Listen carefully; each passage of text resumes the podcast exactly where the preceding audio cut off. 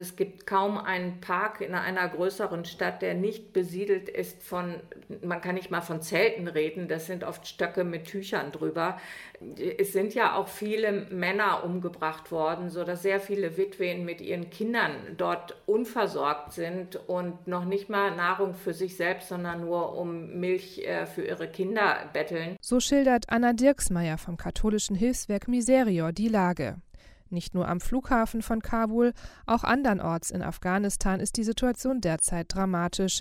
Millionen von Menschen haben nicht genug zu essen. Da muss Entwicklungszusammenarbeit auch weiterlaufen, auch über die direkte Nothilfe, die jetzt natürlich erstmal nötig ist, hinaus und dann sicherstellen, dass eben auch strukturelle äh, Hilfe funktioniert, weil äh, die Menschen sich sonst komplett alleingelassen fühlen. Die Hilfswerke und Nichtregierungsorganisationen wollen ihre Arbeit weiter fortsetzen, wohl oder übel auch unter dem neuen Regime. Viele Partner sagen uns, dass die Taliban auch ein echtes Interesse hätten, dass die Unterstützung durch die NGOs, die Nichtregierungsorganisationen, weitergehe.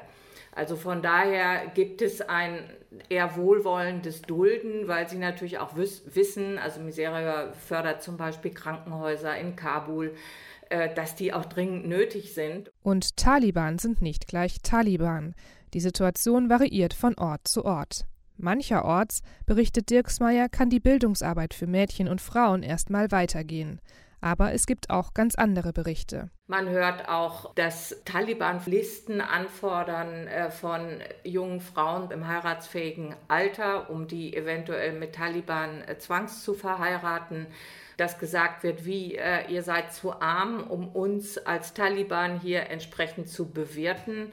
Ähm, gut, dann rekrutieren wir die Söhne. Ähm, irgendwie müsst ihr ja für den Dschihad beitragen. Angesichts solcher Zustände wollen auch andere Hilfswerke die Menschen vor Ort jetzt nicht im Stich lassen, ergänzt Matthias Mogge, der Generalsekretär der Welthungerhilfe. Wir hoffen einfach, dass wir auch unter diesen schwierigen Bedingungen weiterarbeiten können.